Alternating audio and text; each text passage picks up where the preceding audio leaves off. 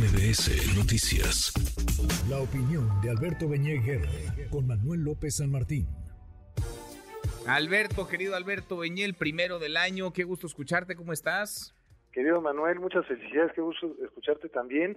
Muy bien, pues aquí arrancando este año electoral intenso, seguramente será, este, y bueno, pues con mucho interés y, con el gusto siempre de estar contigo. Igualmente, muchas gracias, eh, como siempre, todo lo mejor. Por fin aterrizamos en 2024, aunque parece que para la clase política vivimos en este año desde hace, ¿qué te gusta? ¿Uno? ¿Dos? ¿Dos años por lo menos, Alberto? Pues apenas terminó la elección de el 2021, el presidente López Obrador eh, pues eh, empezó a, plantear el proceso interno de Morena, anunció después a las llamadas corcholatas, así las designó él, y, bueno, pues desde ahí se politizó ya rumbo al 24 todo el ambiente en, esos eh, términos electorales muy anticipados, y bueno, pues por fin ya llegamos, pero como dices, fue un largo recorrido. Sí, qué cosa, qué cosa. Ahora, escuchamos los discursos de Claudia Sheinbaum y de Xochitl Galvez y parece un loop, parece un disco que se repite con canciones que ya escuchamos, que ya nos aprendimos, con mensajes que hacen todo menos eh, despertar entusiasmo, interés, nos sorprenden. Alberto, ¿esta va a ser la lógica o algo va a cambiar después cuando avancemos en el calendario electoral? ¿Cómo lo ves?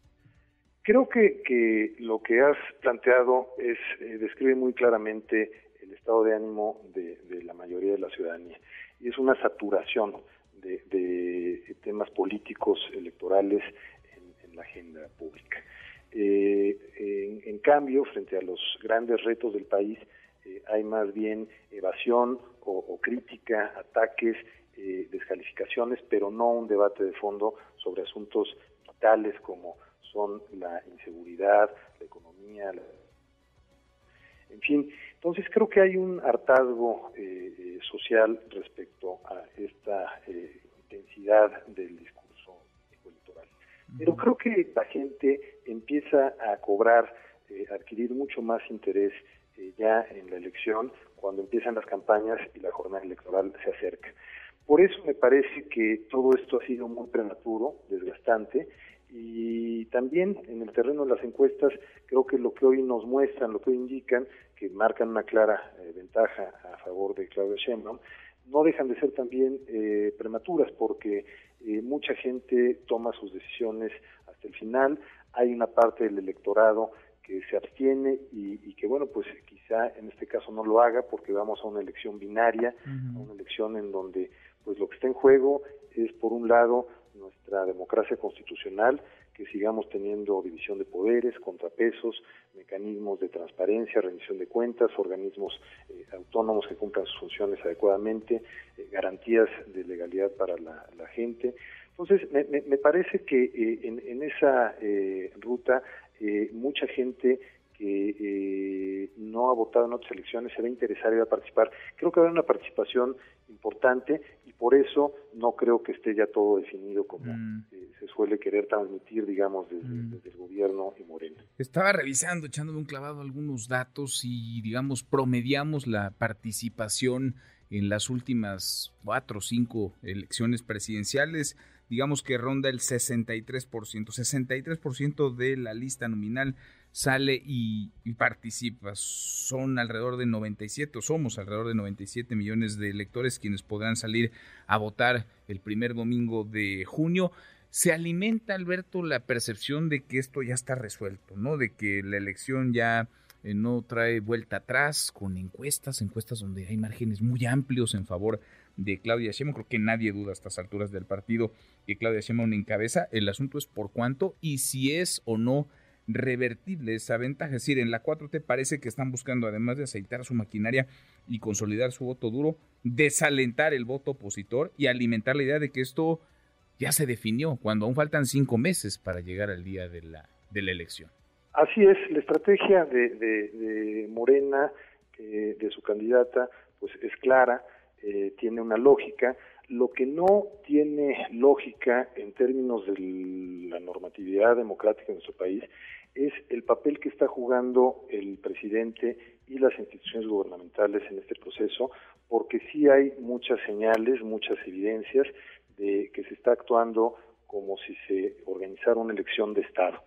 se ha dañado a los organismos electorales, el INE está dividido, no han podido hacer nombramientos claves, eh, el Tribunal Electoral de siete eh, magistraturas que tiene en la sala superior solo cuenta con cinco porque la mayoría de Morena en el Senado no ha nombrado de la terna de las dos ternas que le envió la Corte a quienes ocupen esas vacantes y también está dividido el tribunal. Entonces, pareciera que todo se ha venido preparando para que sea una elección eh, avasalladora. Pero creo que si vemos otros datos, y esa sensación es la que quieren transmitir, pero si vemos otros datos como eh, la calificación del presidente, que no es atípica respecto a algunos de los presidentes anteriores, es decir, no es nada. ¿Que trae cuánto? ¿55, 60 quizá por ciento de aprobación? Pues eh, dos encuestas que se publican periódicamente, la del financiero, la del economista, lo tienen en la más reciente de hace unos días en 55 y 56% respectivamente. Entonces, me, me, parece que está... Ese sería, perdón que te interrumpa Alberto, ese sería el techo de Claudia Sheinbaum o cómo, digamos, cómo ligarías esa popularidad, esa aprobación con la de su candidata, porque vaya, en 2018 López Obrador avasalló, ganó con más del 50% de los votos, obtuvo 31 millones de sufragios en las urnas, pero era un fenómeno. No sé si Claudia Sheinbaum despierta el mismo entusiasmo, la misma efervescencia que el entonces candidato López Obrador. ¿Es, digamos, el techo de Sheinbaum esa aprobación, la del presidente?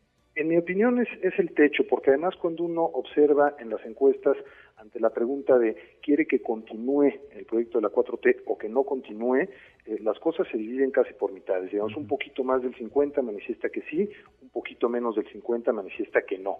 Eh, esa división, que además ha sido alimentada desde, desde las mañaneras constantemente, que ha polarizado a la sociedad, me parece que también va a, repercutir. Por otra razón eh, que tú señalas, el promedio de votación obtenido por Andrés Manuel López Obrador en las elecciones del 2006 y del 2012 fue del 33%. En el 18 obtuvo el 53, 20 puntos porcentuales arriba de su voto, digamos, duro, de su voto eh, partidista, ideológico, estable.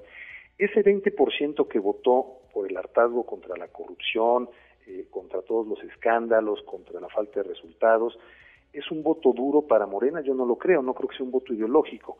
Y creo que ese electorado, ese 20%, en muchos casos se ha decepcionado pues por los muy malos resultados en materia de salud, de educación y de seguridad. Hay desde luego logros en otros terrenos, en el incremento de salarios, eh, en, algunos aspectos significativos de, de obra, yo sobre todo pienso en el transísmico, otras me parecen inútiles, pero creo que la calificación del gobierno, cuando debe ser por rubros específicos, es una calificación muy baja, lo muestran las encuestas. Y, en este ambiente de polarización, creo que conforme se acerque la elección, eh, la distancia que hoy aparece eh, muy amplia a favor de Claudia Sheinbaum, creo que se va a cerrar.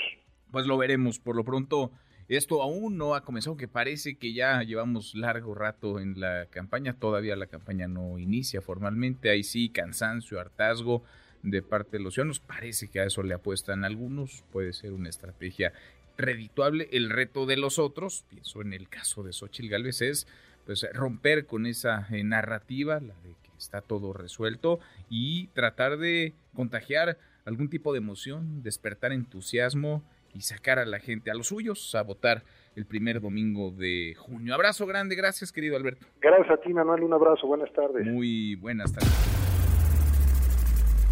Redes sociales para que siga en contacto: Twitter, Facebook y TikTok. M. López San Martín.